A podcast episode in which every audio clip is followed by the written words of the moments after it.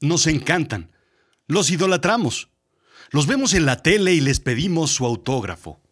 Mm, ya me balconé. Los vemos en la tele y les pedimos una selfie.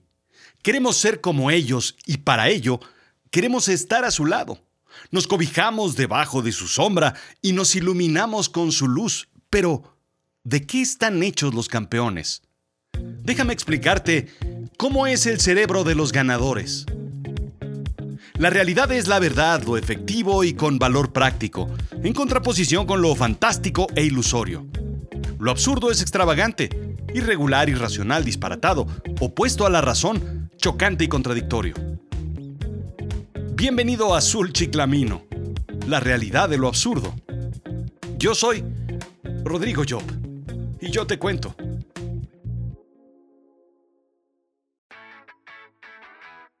¿Qué es un ganador?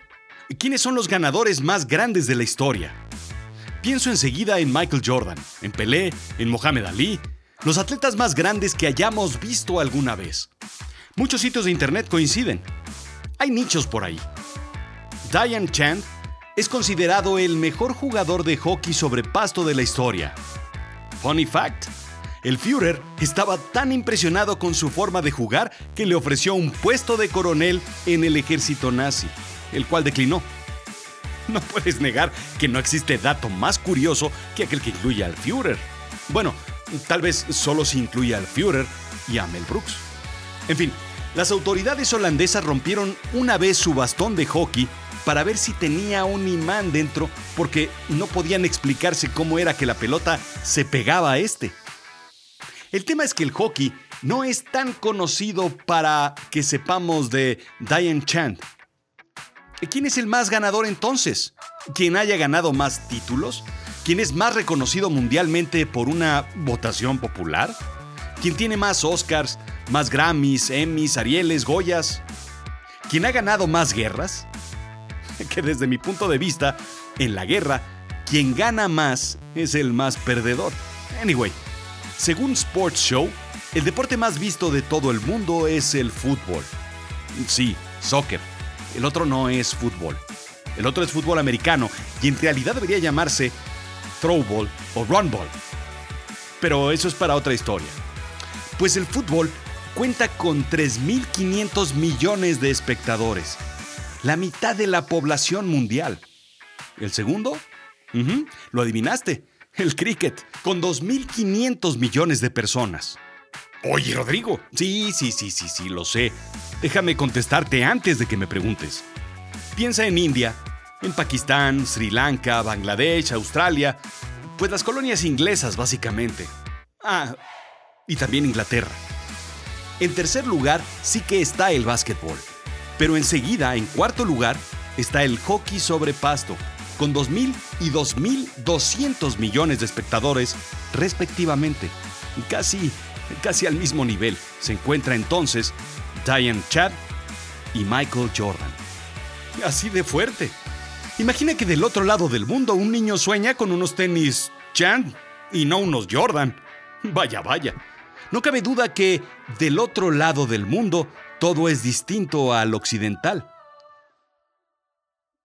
Y juegos. Juegos hay muchos. Otro es el de los negocios. ¿Quiénes son los ganadores para ti en este juego? ¿Bill Gates, nuevamente el hombre más rico del mundo? ¿Jeff Bezos de Amazon? ¿Warren Buffett? ¿Amancio Ortega de Sara? Entonces no es el ganador quien salta más alto, quien corre más rápido, quien se echa la mejor machincuepa o quien bastonea más cañón una pelota de hockey sobre pasto. Es quien acumula más riqueza, ¿correcto? Para Richard Branson, Jeff Bezos, Elon Musk, gana el que despega antes, el que salga de la órbita antes y el que llegue a Marte antes. El juego es otro, y así te sigues. ¿Es más ganador un empresario que un deportista, que un músico? Un vagabundo, quien entendió el valor de la nada, quien no se acongoja por las posesiones y vive más libre que todos ellos, ¿es un ganador o un perdedor? ¿Qué es necesario para ser un ganador? Es necesario desglosar al puro estilo de Quincy, hacer un análisis forense del ganador, empezando por el cerebro. Sí, en efecto, para ser un ganador es necesario, pues, pues tener uno. Se pensaba que el cerebro era una computadora rígida, pero no es así. En realidad es muy diferente a ello. Hemos aprendido que el cerebro tiene la capacidad de recablearse o reordenarse, creando nuevas conexiones en respuesta a nuevos conocimientos o experiencias. A esta capacidad se le conoce como plasticidad cerebral, indica Jeff Brown del Harvard Medical School y Mark Fensk de la Universidad Guelph de Ontario, Canadá. Dentro de todo proceso de éxito es necesario establecer la meta, lo cual es lo más sencillo en realidad. Es establecer lo que te hará feliz o, visualizar cómo te gustaría ser. En una carrera, no más basta pues, tener una buena vista para ver la bandera cuadros, cerrar los ojitos hacia media asta como si estuvieras viendo al atardecer y correr para donde apunte el guarache. Simplemente decir, yo quiero eso, o quiero ser así, o en esa cola sí me formo. Saber qué quieres, pues. Lo complicado es lograrlo o llegar. Brown y Fensk sugieren hacer un mapa con las etapas para llegar a esa meta. El tema es la motivación, consiguiéndolo. Como diría Luis Fonsi, paso a pasito, suave, suavecito, despacito. El doctor Mihlai Six, six, Sixen, Sixen Min, el doctor Mihai Simensali del Claremont Graduate University lo describe como el flow. Como diría el capitán Guarniz, pues fluir.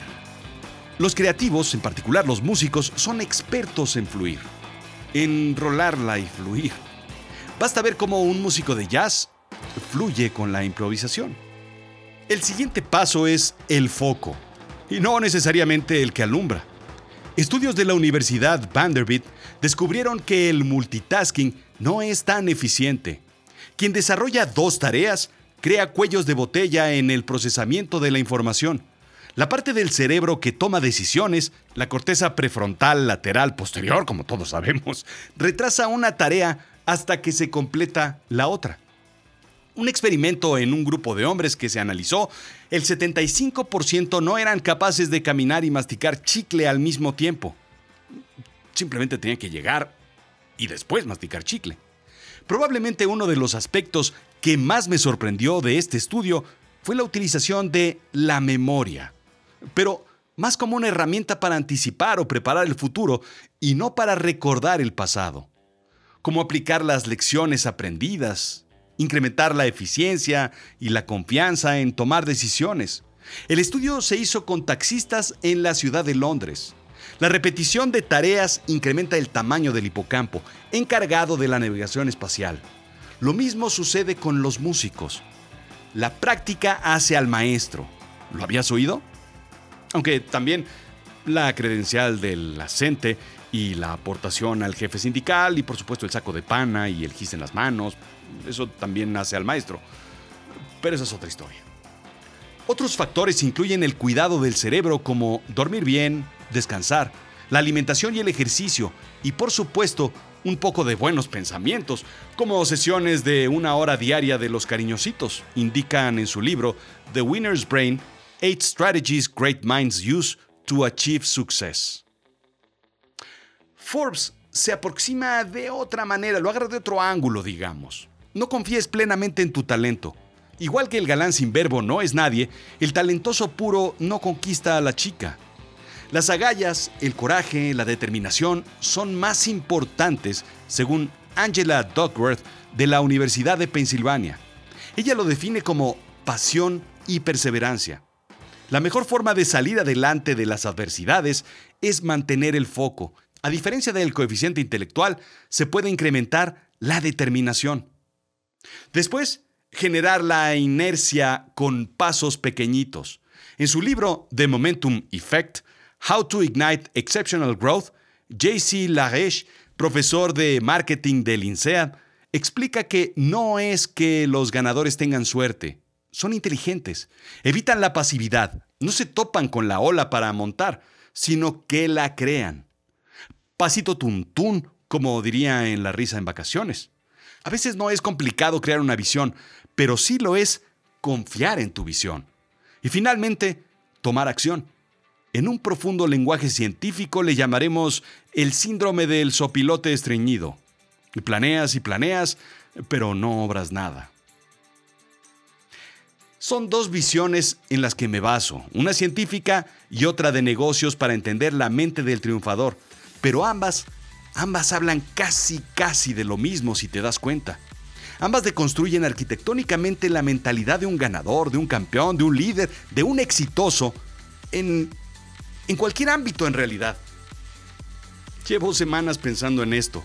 Sobre todo, mi obsesivamente lleva un mes enganchado en dos preguntas. Primero, ¿qué te hace ser un ganador? Segundo, ¿las ovejas cuentan humanos para dormir? La primera vino después de ver la docuserie de Netflix, The Last Dance, que se mete en la vida de Michael Jordan, el mejor jugador de la NBA, probablemente el mejor atleta de todos los tiempos.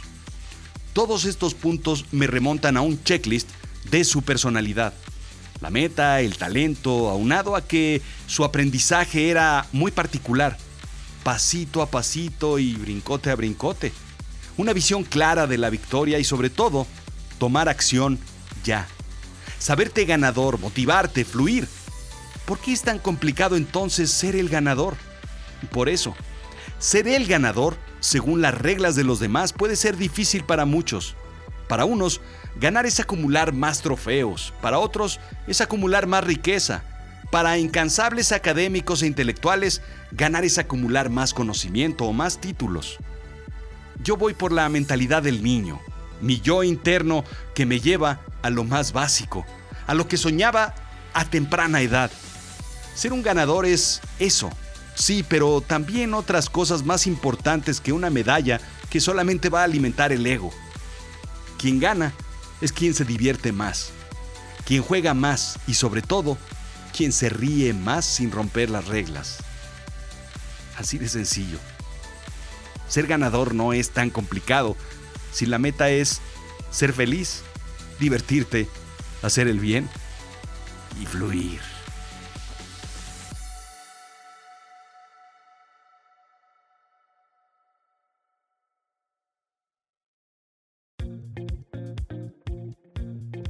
Esto fue Azul Chiclamino, la realidad de lo absurdo. Yo soy Rodrigo Job. ¿Te quedaste con dudas? ¿Por qué no visitas azulchiclamino.com?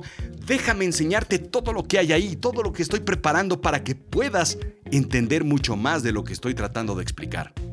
Encuéntralo en la sección de blog, junto con el transcript de todos los episodios. Sígueme en Twitter, Instagram, Facebook, YouTube, en, en todas las redes sociales. Recomienda Azul Chiclamino a tus conocidos y a tus amigos, pero sobre todo, si no te gustó el episodio, pues recomiéndalo a tus enemigos, porque ellos son los que más lo van a disfrutar. Síguenos en iTunes, en Apple Podcast, en Spotify, en SoundCloud, en todas las plataformas de podcast como Himalaya y califícame sobre todo, échame la mano, no seas así. Ponme cinco estrellitas porque pues es importante para mí.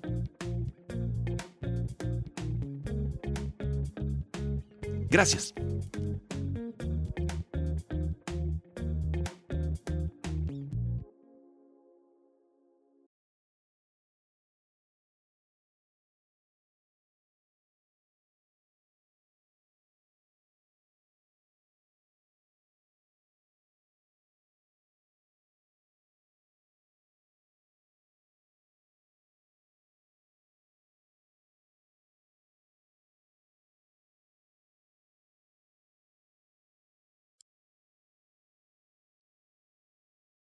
B. B, B. B, B, B. B, B, B, B.